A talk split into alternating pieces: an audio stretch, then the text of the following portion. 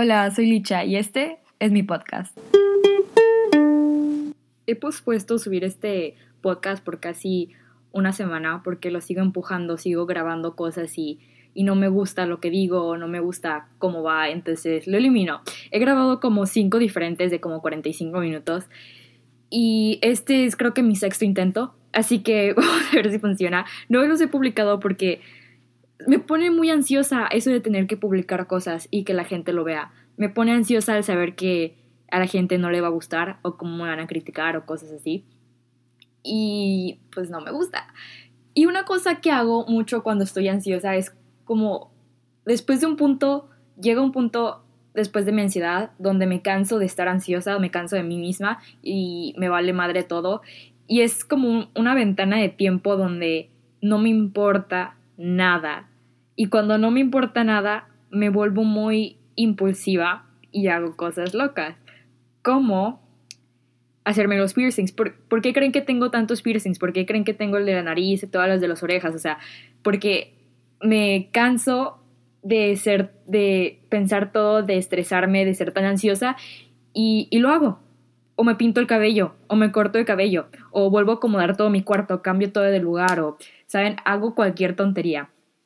Y esta mañana me levanté sintiéndome impulsiva. Y tengo muchísimas ganas de ir a adoptar un gato. Y me siento impulsiva ahorita mismo, así que siento que, ¿saben qué? Voy a ir a adoptar un gato. Si este fuera un video de YouTube, verían la transición, pero adopté un gato, está aquí conmigo. Ahorita está durmiendo abajo de mi cama se llama Bonnie, tiene, tiene dos años, entonces ya venía con nombre y eso me emocionó mucho, porque soy pésima para escoger nombres para animales. Cuando yo tenía como cinco o seis años, yo tenía dos tortugas, una hembra y un macho. ¿Me pueden creer que jamás les puse nombre? Tuve esas tortugas como por dos años, jamás les puse nombre, porque todos los días les cambiaba de nombre. Quería nombres que combinaran, tipo no sé, María y José. Yo nunca voy a la iglesia, pero les quería poner María y José. Y después del siguiente día les cambiaba para ponerles como otros, ah, no sé, peanut butter y jalea, ¿sabes? O sea, quería poner nombres así que combinaran uno con el otro. Entonces esas pobres tortugas nunca tuvieron nombre porque nunca me decidí por un nombre. Pero ella, mi gatita, Fui, la adopté, está preciosa. Me encanta porque su pelaje es negro, pero tiene manchas naranjas. Porque a mí me encanta teñir cosas con cloro. Me encanta tomar las camisas negras o súteres negros y los tiño con cloros. Tengo muchísimas camisas de esas. Y ella parece que la teñí con cloro, entonces siento que es perfecta para mí. Se llama Bonnie y no la pueden ver porque está durmiendo. No, tampoco la pueden ver porque esto es un podcast y pues no se ve. Pero Sí, o sea, la vida es una. Si quieren un gato, vayan y adopten un gato como yo hice. También me dijeron que los gatos son muy buenos animales para el soporte emocional, para la gente con ansiedad y así. Entonces, vamos a ver si a mí me ayuda con todo eso de la ansiedad y el estrés. Cambiando de tema súper drásticamente, yo empiezo la escuela el martes eh, en persona este último mes hemos estado haciendo en línea, pero ya el martes empiezo a ir a la escuela oficialmente en persona. Y sí estoy algo nerviosa y el tener que usar todas las máscaras de sí, pues no me gusta tanto, pero algo que me di cuenta hoy es que para una de mis clases, se llama Pulse, en esa clase lo que hacemos es yo o bueno, la clase, vamos a ir a diferentes escuelas como escuelas primarias y escuelas secundarias o kinders, donde vamos a ir y ayudar a niños como, no sé, a niños que tienen problemas para aprender. Vamos y los ayudamos con sus tareas o con sus clases o jugamos con ellos, ¿saben? Ese tipo de cosas. Y yo estoy en esa clase porque yo quiero hacer eso. Y estaba leyendo el manual, se podría decir, de conducta para esa clase y en una parte dice que tenemos que seguir el código de vestimenta de la escuela porque si no nos va a bajar los puntos, porque, porque nosotros tenemos que demostrar que somos alumnos especiales, como sobresalimos en todo y tenemos que estar limpios y pues seguir todas las normas, ¿no? Porque tenemos que ser alguien que los niños puedan ver como un modelo a seguir. Bueno, y uno de las códigos de conducta que viene entre lo de vestimenta dice que no podemos tener piercings en la nariz. Y yo tengo uno, tengo un piercing en septum piercing. Y eso me molestó un poco porque dije, o sea, ¿eso qué tiene que ver? Y me puse a leer el código de vestimenta de mi escuela, porque se supone que ese es el que tenemos que seguir. Y ahí dice que no podemos tener ningún piercing que como disrupts, como que moleste el ambiente educativo, que como incomode a los demás, supongo, o que distraiga a los demás estudiantes de poder aprender. Y me puse a pensar en eso. ¿Qué tiene que ver que yo tenga un piercing en la nariz con que mi compañero no pueda aprender? O sea, te distrae, te me vas a quedar viendo. Eso podría ser hasta bullying si te me quedas viendo porque no te gusta cómo me veo o lo que tengo en mi cara. Como que eso, ¿a ti qué?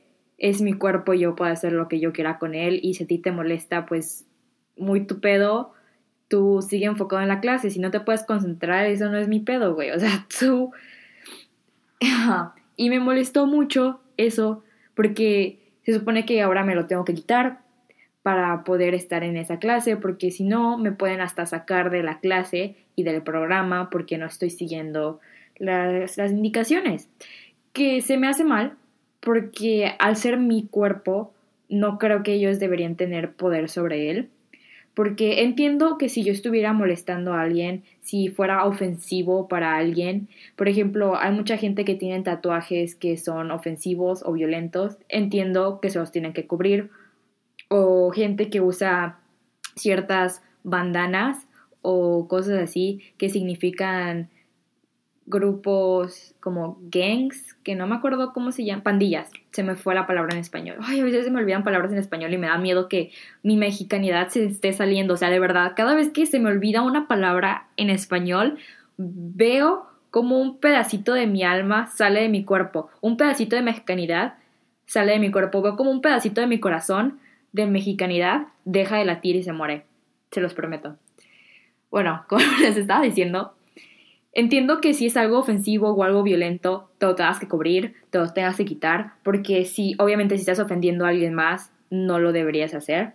Pero en este caso, yo no estoy molestando a nadie, no estoy ofendiendo a nadie, no estoy distrayendo a nadie. Entonces, no veo el problema de que tener un piercing en la nariz afecte mi, mi calificación. ¿Por qué tendría que afectar cómo me veo mis calificaciones?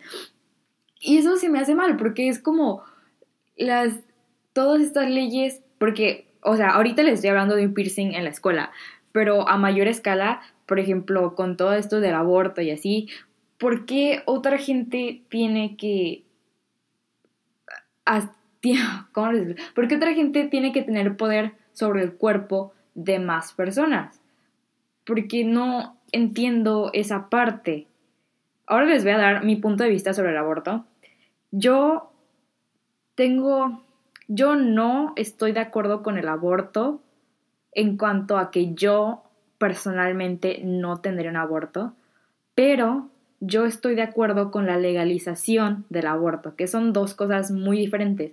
Yo estoy de acuerdo con que se legalice porque ese cuerpo de una mujer, esa persona tiene la, esa mujer tiene la decisión, tiene el derecho a tener su propio voto, tiene su voz de saber si quiere o no tener ese hijo. Entiendo que muchas mujeres no están en el lugar, en la posición económica o física o a veces hasta emocional para poder tener un hijo y eso es aceptable, o sea, está bien, ¿por qué vas a querer traer a un niño a al que no lo vas a poder cuidar? Y yo entiendo que hay mucha gente que dice, ponlo en adopción, pero ustedes saben lo que es crecer en un ambiente donde no te quieren. O sea, el nacer en, y crecer en un orfanato sin familia y sin amor. A veces los niños no los adoptan y crecen así. Y a mí eso me duele mucho que haya gente que tenga que crecer sin amor y sin familia, sin tener a alguien con quien hablar o, ¿sabes? Eso me siento que eso está mal. Muchos niños mueren desnutridos. Entonces no entiendo el punto de traer más gente a este mundo si no te puedes, si ni siquiera puedes cuidar a los que ya están aquí. ¿Sí entienden? Entonces, ah, y por otro lado, yo creo que el no legalizar el aborto tiene que ver con las eh, creencias de las personas que están en la política. El crear leyes que están basadas en creencias es algo que para mí no es ético.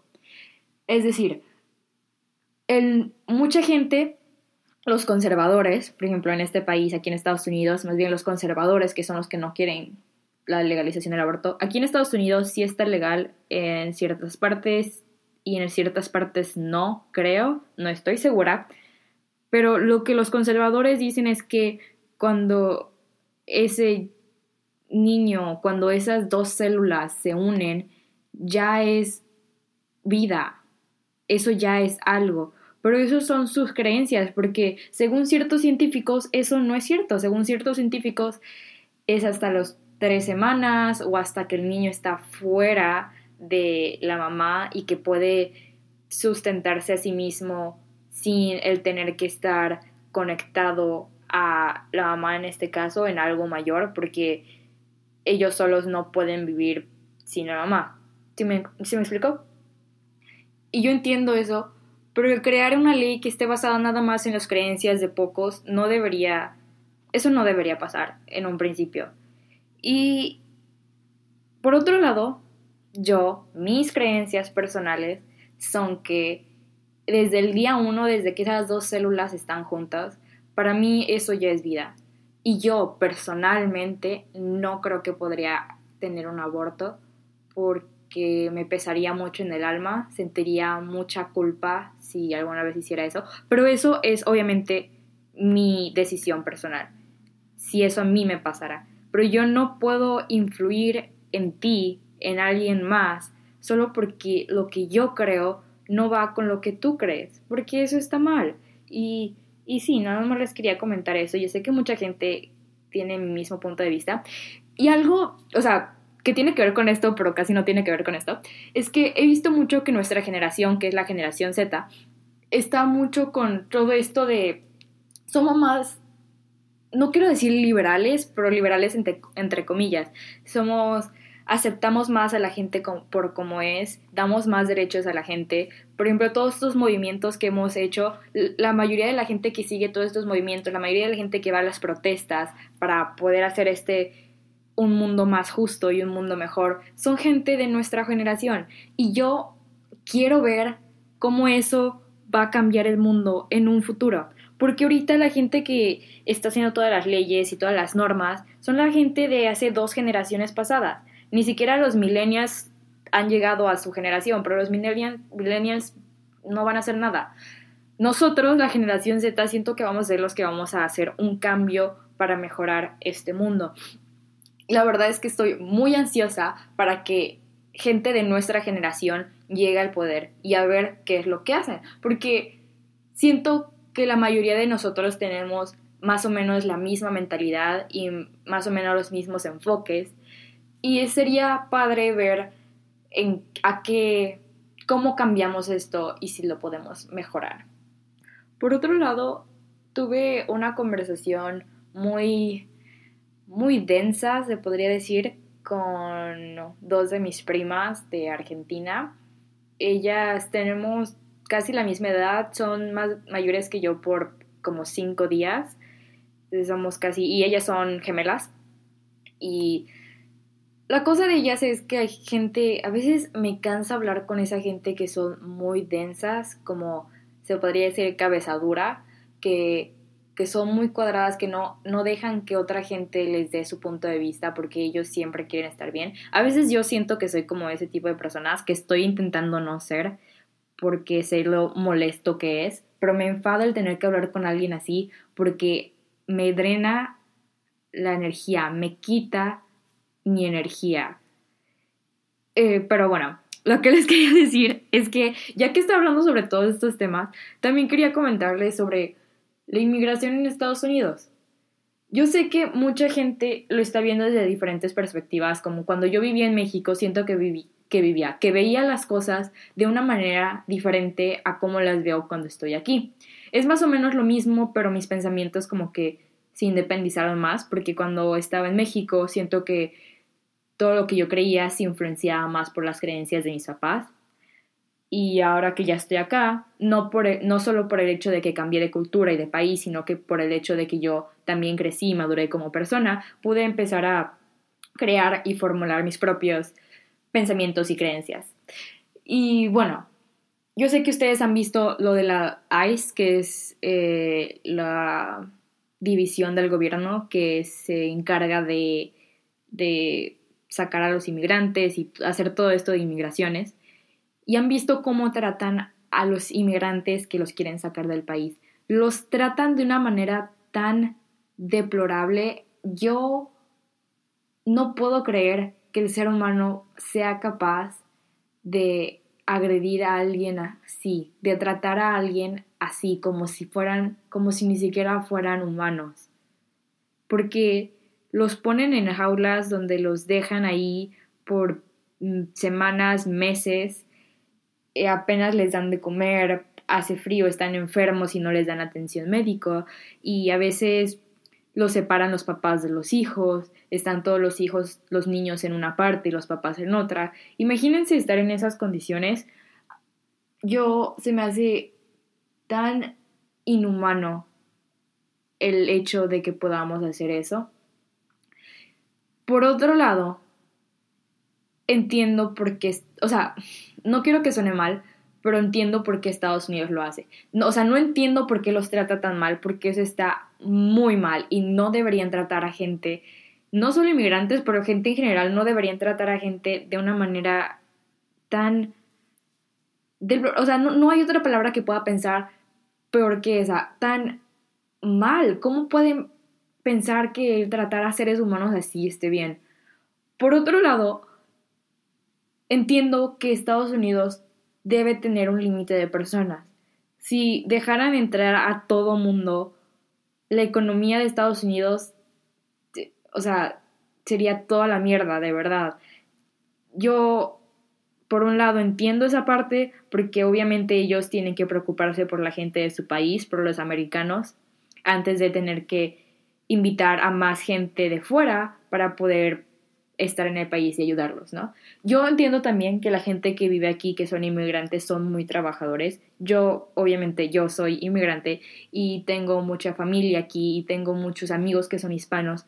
Y los hispanos, la verdad es que no solo hispanos, pero inmigrantes en general, son muy trabajadores. Les, ellos son los que hacen los trabajos que a los americanos no les gustan hacer, como construcciones o cosas así, que son trabajos donde tienes que trabajar. Si me explico, son trabajos físicos, como el, tener que hacer todas estas construcciones o pintar casas, que es estar bajo el sol todo el día, y es, es cansado, y yo entiendo, y ellos hacen todos estos trabajos que los americanos no quieren hacer. Entonces, por una parte, los inmigrantes sí ayudan a la economía, porque de hecho yo hice toda una investigación sobre esto para un proyecto y los inmigrantes pagan impuestos en Estados Unidos, todos estos impuestos que se van a cubrir cosas médicas o, no sé, para mejorar las escuelas o las calles. Y vi que casi, creo que son como 7 millones de dólares que de los inmigrantes que pagan y ellos no usan los beneficios de pagar todos estos impuestos. O sea, no van a, al doctor o cosas así porque obviamente no, no pueden ir pero todo ese dinero, como 7 millones de dólares, se va al gobierno para poder mejorar las instituciones y mejorar el país en general para los americanos que sí usan todos estos beneficios. Entonces, por un lado, los inmigrantes ayudan y benefician al país. Por otro lado, entiendo que no puedes tener mucha gente. Es como decir, a mí me encanta ayudar a la gente. Si yo pudiera ayudar a todo el mundo, yo lo haría. Pero yo no puedo dejar que 10 personas de la calle entren a mi casa y les dé les hogar. ¿Sí? Aunque ellos me ayuden a que ellos trabajen y, me den dinero y me ayuden a pagar por la comida, lo que tú quieras, no caben. Vivo en un departamento súper pequeño y por más que yo quiera ayudar a todo el mundo, yo por más que yo los quiera sacar de esa condición de la calle, no puedo porque no tengo espacio, porque no puedo. Y además hay gente que no puedo alimentar a tanta gente, no tengo espacio donde ponerlos. Entonces, por un lado, entiendo por qué Estados Unidos quiere eh, restringir el paso de inmigrantes Estados Unidos. Por otro lado, no los están tratando bien y no les dan todo el crédito de la gente que ya está aquí y trabaja. También por otro lado, hay muchos niños que nacen aquí o que se mudan de algún país de inmigran a Estados Unidos cuando están muy pequeños, digamos un año o dos años. Entonces ellos crecen aquí, son adultos y ellos crecieron aquí en Estados Unidos. Todo lo que conocen es Estados Unidos. Y aunque ellos técnicamente hayan nacido en El Salvador, digamos, jamás han ido, jamás conocieron allá el país, no saben nada de la cultura, o bueno, supongamos que la cultura sí, pero no saben cómo, cómo moverse allá. Y no puedes sacar a alguien de un país si no, si esta es su vida, si esta ha sido su vida, y después mudar, hacer que se muden al Salvador, que no conocen nada de allá, para poder empezar de vuelta, se me hace un poco, no sé, ilógico, como no, no bien pensado. Pero bueno, estos son los tipos de conversaciones que tengo conmigo misma en la ducha. Yo sé que mucha gente canta en la ducha, lo que yo hago es hablar conmigo misma. Y yo hablo conmigo misma en voz alta todo el tiempo. Yo, yo ensaya, esto que les acabo de decir es un, no es completo, pero es básicamente un discurso que he estado, del que he estado hablando conmigo misma por meses ahora y ahora que tengo un podcast, puedo decir lo que yo quiera y puedo hablar de lo que yo quiera y pues ustedes nada más están escuchando y eso se me hace padre porque lo hago todo el tiempo. bueno, eh, yo hablo conmigo misma todo el tiempo, literal, todo el tiempo. Puedo estar haciendo la tarea y lo digo en voz alta y a veces hasta me pregunto cosas a mí misma y yo contesto. ¿Sí? A veces hablo con cosas inmóviles, como digo, seres inertes, se me olvidó la palabra. Bueno, eh, a veces me tropiezo con algo o golpeo algo, golpeo la puerta y me disculpo con el objeto con el que me pegué, porque no sé por qué lo hago, solo lo hago. A veces hago cosas extrañas. Eh, el otro día mi mamá me empezó a decir, que yo era muy extraña, que porque hacía cosas muy extrañas. Y de hecho hice una lista, se las voy a leer ahorita, de cosas extrañas que hago sin ninguna explicación. Yo no sé por qué lo hago, solo lo hago. No es cierto, sí tengo una explicación y todo tiene sentido, lo hago todo por algo. Por ejemplo, cuando como un sándwich, siempre me como la parte de las orillas primero. Es decir, está el sándwich y muerdo todo lo que es lo de la orilla y después voy como en una espiral, se podría decir. Así mi último bocado es la parte del centro del sándwich. Y sí tengo un porqué. El porqué es que la parte del centro del sándwich es la mejor parte y la parte de afuera es la peor. ¿Por qué? Para empezar, ¿a quién le gusta la orilla? O sea, no es que a mí no me guste la orilla, obviamente no se la voy a quitar, me la voy a comer, pero no es mi parte favorita, es seca y sin mucho sabor. Además, a veces algunas cosas no llegan hasta la orilla, tal vez el pedazo de jamón no llegó hasta, hasta las esquinas o el pedazo de queso es muy chico y no llega a toda la orilla. Entonces les falta eso. Entonces no es tan bueno. Lo que hago es que como toda esa parte de la orilla primero, que es lo que menos me gusta, y al final me como el centro, que es donde tiene todas las cosas y sabe mejor. Algún día inténtenlo. Yo sé que suena loca, pero se los prometo que, las, que los sándwiches saben mejor si se los comen así. También cuando hago cosas en general, de hecho, cuando como o cuando hago tarea o cuando hago lo que sea, siempre hago lo más difícil primero. O si estoy comiendo algo, siempre como lo que menos me gusta primero y al final dejo lo que más me gusta para que mi último bocado sea lo que más me guste o para que mi último trabajo sea el más fácil. Siempre he hecho esto, hasta ahora me, doy, me di cuenta que hago esto, lo hago automáticamente cuando estoy comiendo, siempre como, no sé, la ensalada primero, que es lo que normalmente menos me gusta, y si estoy comiendo, no sé, uh, carne o un filete o algo, siempre dejo un bocado del filete al final porque es mi parte favorita, o cosas así, porque solo, no sé, me gusta disfrutar el último bocado más, siento que es uno de los mejores bocados. El primero y el último, no sé cuál es mejor, pero los dos me gustan. También algo que me di cuenta que hago es que cuando como dulces, por ejemplo, dulces que son tipo lunetas, como Skittles o MMs o dulces que son tipo, pues sí, tipo lunetas o como de diferentes colores. No puedo comer dos del mismo color uno después del otro. Es decir, estoy comiendo panditas, por ejemplo. Me como uno verde. Después no me puedo comer otro pandita verde. Me tengo que comer uno amarillo, por ejemplo. Y después me puedo volver a comer uno verde. Pero tengo que comer un diferente color cada vez porque no sé, tampoco sé por qué. Ese sí que no tengo una explicación por qué. Solo lo hago, siempre lo hice y probablemente siempre lo haré. Es otro de mis tics. Eh, también me he dado cuenta que puedo ser algo perfeccionista. Siento que la gente que me conoce sabe eso de mí. Puedo ser muy perfeccionista a veces. Me acuerdo que cuando yo tenía mm, por ahí de 6 hasta como los 10 años, o desde que estaba más chica, cuando yo iba al súper y estábamos en una sección de latas o algo así, yo acomodaba todas las latas para que la etiqueta del nombre y todo eso estuviera para el frente, que todo estuviera simétrico y ordenado, que estuviera todo bonito. O sea, yo era la que organizaba todas esas cosas, era yo. Si algún día vieron una hilera en el súper que estaba súper perfecta, todo bonito, simétrico, esa fui yo.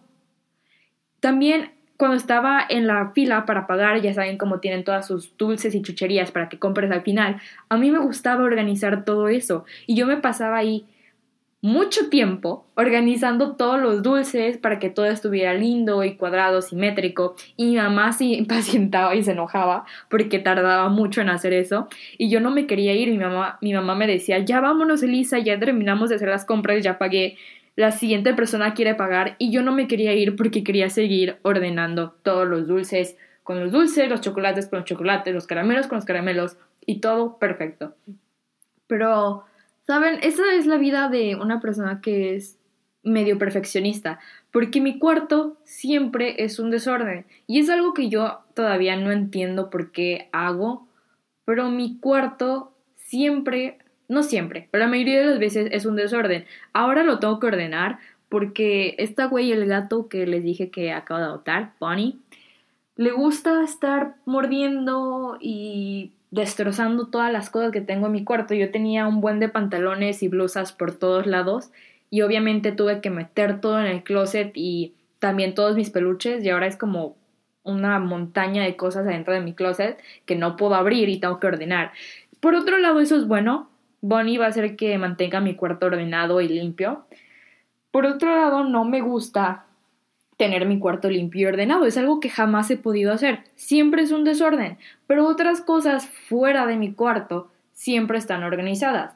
Por ejemplo, mi mochila de la escuela, todos mis papeles están organizados por materias, tengo un folder para cada materia, un color para cada materia y todos esos colores están organizados por el periodo que me toca digamos, primer periodo, primera carpeta, segundo periodo, segunda carpeta, y todos los colores están organizados por, pues, por colores, tipo arcoíris. Inicio con el verde y ya después me voy y voy azul y así, y voy haciendo todo el arco iris y los periodos. O sea, todo está perfectamente organizado, pero una vez que entras a mi cuarto es una explosión y es un desorden completamente. No sé por qué sea, puede ser la depresión y la ansiedad, Pero pues así, así soy. Estoy haciendo signos de amor y paz. Tengo que dejar de hacer eso. Yo sé que ustedes no me pueden ver, lo cual me alegra mucho porque ahorita no estoy en mis mejores momentos. Soy... No me he bañado, les voy a confesar eso. No me he bañado hoy. Me gusta bañarme en las mañanas y no lo he hecho. Son las... Es tarde y debería estar haciendo tarea, pero me dio mucha flojera, así que estoy hablando con ustedes. Y no estoy en mis mejores apariencias ahorita mismo, pero tengo esta como tic, se podría decir, entre comillas, que no sé si a ustedes les ha pasado que alguna vez empiezan a hacer algo por broma, empiezan a decir una palabra o una frase por broma, como, jaja, qué gracioso, o hacen a cierta pose como de broma, pero después de un tiempo como que te acostumbras a hacerlo tanto que ya no es broma, o sea, ya de verdad te sale natural, no porque lo estés haciendo de chiste, sino porque ya es parte de ti, de tu personalidad, ¿no? Y a mí me pasó eso con el signo de amor y paz. Yo antes lo hacía como de broma, ¿no? Como que cuando alguien se me quedaba mirando mucho, hacía como amor y paz y no me pueden ver, o sea, ubiquen que yo sigo haciendo la pose como si ustedes me pudieran ver. No, como así, nada más como que una sonrisa tipo falsa, así como enseñando los dientes y ya. ¿Saben? Ese tipo de pose. Y yo lo hacía de broma mucho. Y ahora cada vez que digo algo, hago la pose y no puedo creer que yo sigo haciendo eso. Porque ya no lo hago de broma. Ya es parte de mi ser. Ya es parte de mi, de mi yo. ¿Saben? O sea, ya lo acabo de volver a hacer. No me pueden ver. Si yo estoy, si algún momento escuchan que estoy hablando y después nada más me callo por dos segundos, tipo, significa que acabo de hacer la pose, como la acabo de hacer ahorita mismo. Así que solo imagínense a mí haciendo como... Lo volví a hacer, lo volví a hacer. Dios mío, qué vergüenza. Pero creo que todos hemos tenido una cosa que se nos pega así. Yo me acuerdo que antes en la secundaria se me pegaban mucho palabras, como cuando hablaba con alguien y les llamaba compañeros. ¡Ay! ¡Qué vergüenza! Ahora que lo pienso, qué pena. ¿Por, qué, ¿Por qué hacemos eso? A la gente yo les llamaba compañero. O sea, ay, compañero o compañera. o cosas así. ¿Qué más? Ah, tuvo una época donde a todos les llamaba loco o loca. A veces todavía lo hago, les voy a... La verdad, todavía me quedó como un poquito ahí. A veces cuando alguien me habla de la secundaria, a veces les llamo loco o loca. Mi tío, con mi tío no sé por qué, pero una vez le llamé loco y después siempre le llamé loco y él siempre me llama loca y es como ahora nos llamamos locos nosotros, pero con otra gente ya no lo uso. O tuve una época también cuando decía mucho India, India Huasteca, pero lo usaba con un cierto grupo de amigos, con mi amiga Isa y Aileen, las amo mucho. Un beso. No creo que me estén escuchando, pero igual. Eh, usaba mucho ese ¿Qué más? Compatriota. Oh, por Dios, se me había olvidado ese.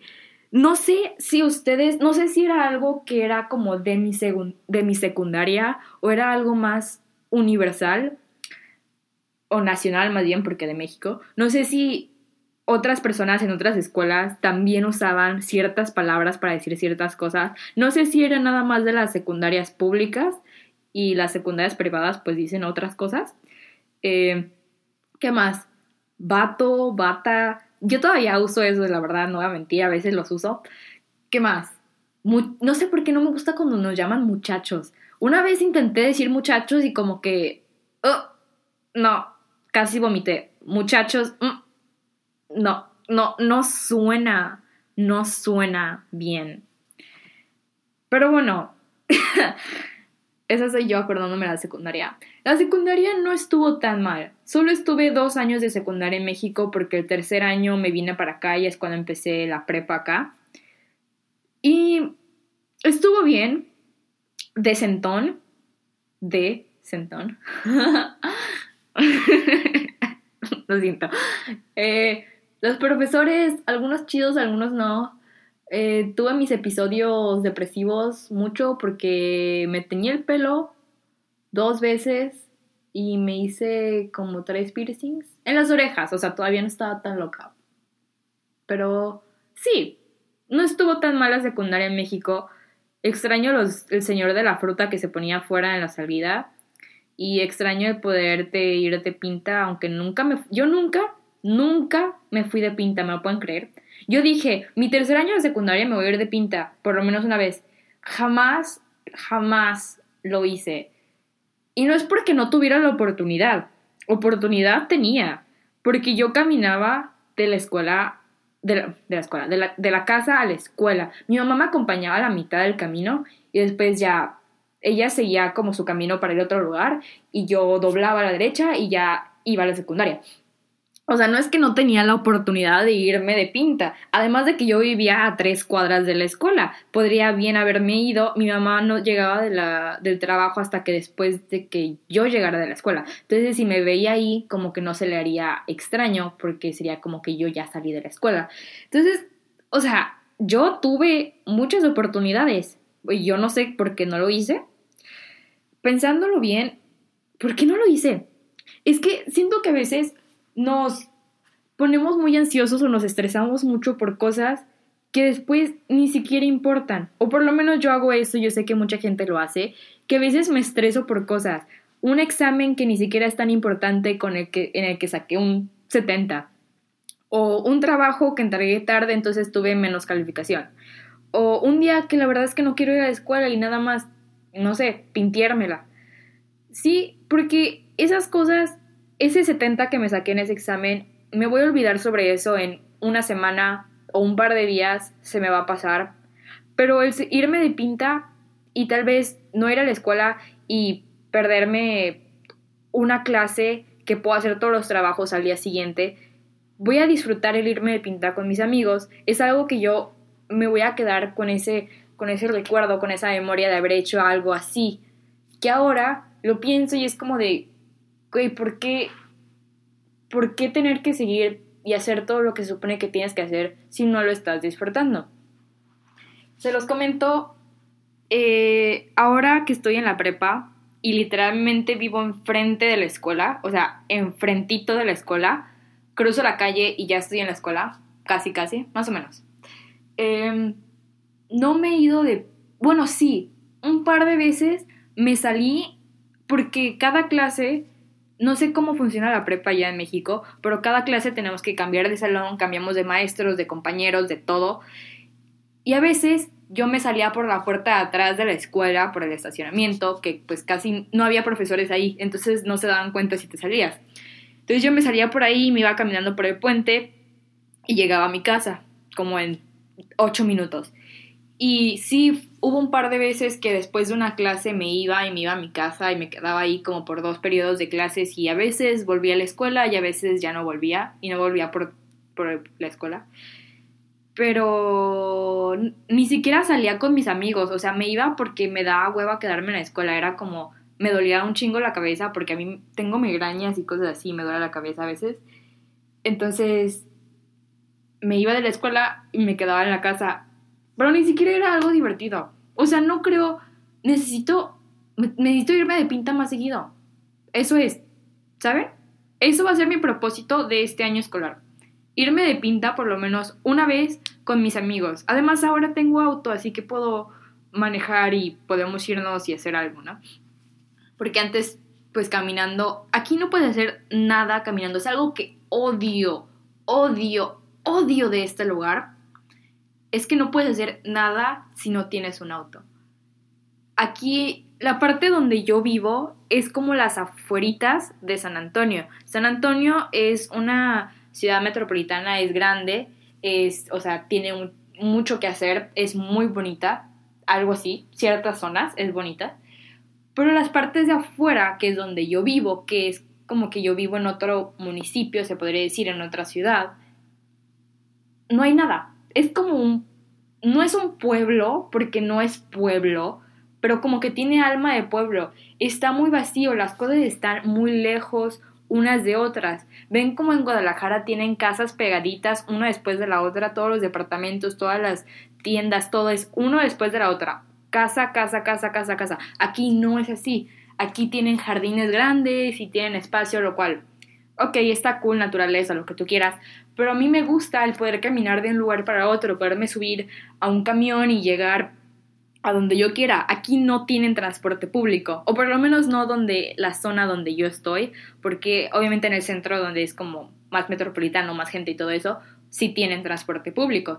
Pero aquí en las aforitas de la ciudad no tienen nada que no me gusta. Pero ahora tengo auto, que está bien, pero la gasolina es cara y el seguro es caro y todo es caro en esta vida. Tengo que trabajar y pagar. Pero yo tengo auto, así que eso es bueno. Y volviendo al otro tema, voy a intentar irme de pinta por lo menos un día.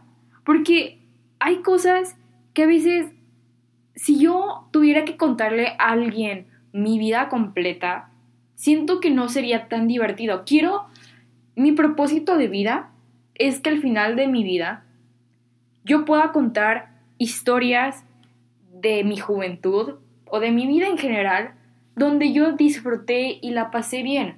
Porque ¿cuál es el chiste de hacer todo bien?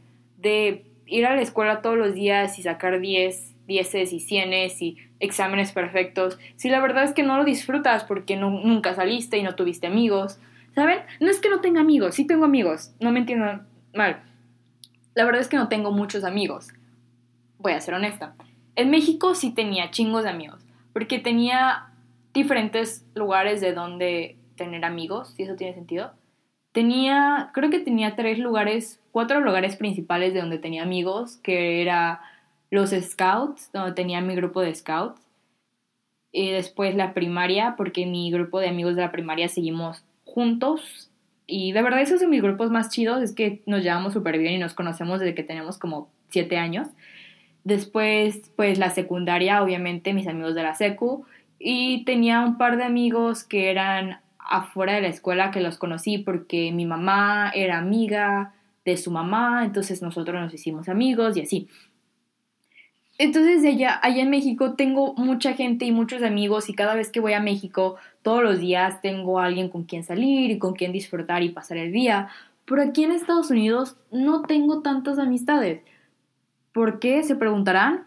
Porque soy muy tímida y la verdad es que me da muchísima pena tener que hablar con otra gente. Me da pena que tengan que escuchar mi acento, porque es que yo tengo un acento. No es tan marcado como el de otra gente, pero ahí está. Y sí, mucha gente me dice que les gusta mucho mi acento y la forma en la que hablo, porque pues suena fuera de lo común, se puede decir, porque hay mucha gente que les gusta las cosas que son únicas, entre comillas, se puede decir, o exóticas, como lo soy yo. no, no lo soy, pero ustedes me entienden. Pero a mí me da mucha pena, me pongo muy nerviosa y me da muchísima ansiedad al tener que conocer nueva gente y que haya mucha gente. Tengo ansiedad social. Pero otro de mis propósitos para este año escolar es poder hacer más amigos. Aunque casi la mitad de la escuela, yo creo, no va a volver a la escuela como en persona, porque era opcional el volver a la escuela o no. Podías seguir en línea o podías ir en persona por las siguientes nueve semanas. Aquí, aquí en Estados Unidos la, la prepa es por semestre y por nueve semanas. Entonces son cuatro bloques de nueve semanas, me parece, y pues dos semestres. Y cada nueve semanas es como una unidad, se podría decir, así es como se dividen los bloques. El punto es que muchos estudiantes no van a volver hasta el, las siguientes nueve semanas o hasta el siguiente semestre, pero yo decidí ir a la escuela ahorita, o sea, el martes. No sé por qué, porque la verdad es que estaba cansada de estar en la casa todos los días, aunque sí voy a trabajar, me da mucha hueva y la verdad es que esto de aprender en línea, por un lado me gusta porque puedo yo hacer todo a mi propio paso, como si quiero terminar cierta clase primero lo voy a hacer y cierta clase, clase después lo voy a hacer. Pero por otro lado, no, siento que no esté aprendiendo de la misma manera que aprendería si estuviera en la escuela. Además de que tengo ciertas clases que no puedo hacerlas en línea, como la clase de pause que les dije de que me quieren hacer quitarme mi piercing, la pinche maestra. ¡Oh! No importa, estoy calmada, voy a hablar con ella sobre eso. El punto es que hay ciertas clases como esas o como mi clase de fotografía que no puedo hacer mucho si estoy en la casa, porque si tengo que tomar fotos, tendría que ir a tomar fotos a los partidos y no puedo hacer eso desde mi casa. Así que decidí volver a la escuela. Vamos a ver cómo funciona todo eso. Les cuento después si me muero de COVID o no. Eh, sí, sí, pues está bien. Viví una gran vida. Casi. No. Pero. Pero sí. Y, y creo que eso es todo. Porque ya fueron 45 minutos de mí hablando de puras tonterías. No puedo creer que pasé de temas de adoptar un gato a tenerme que quitar mi piercing, a legalizar el aborto, a algo de los inmigrantes, después sobre cosas extrañas que hago y después brinqué a cosas que quiero hacer en la escuela y e irme de pinta. Em, la verdad es que no sé cómo esto del podcast funciona. La verdad, nada más empiezo a hablar y digo muchas cosas. Así que espero que lo disfruten. y ya, soy Licha. Bye.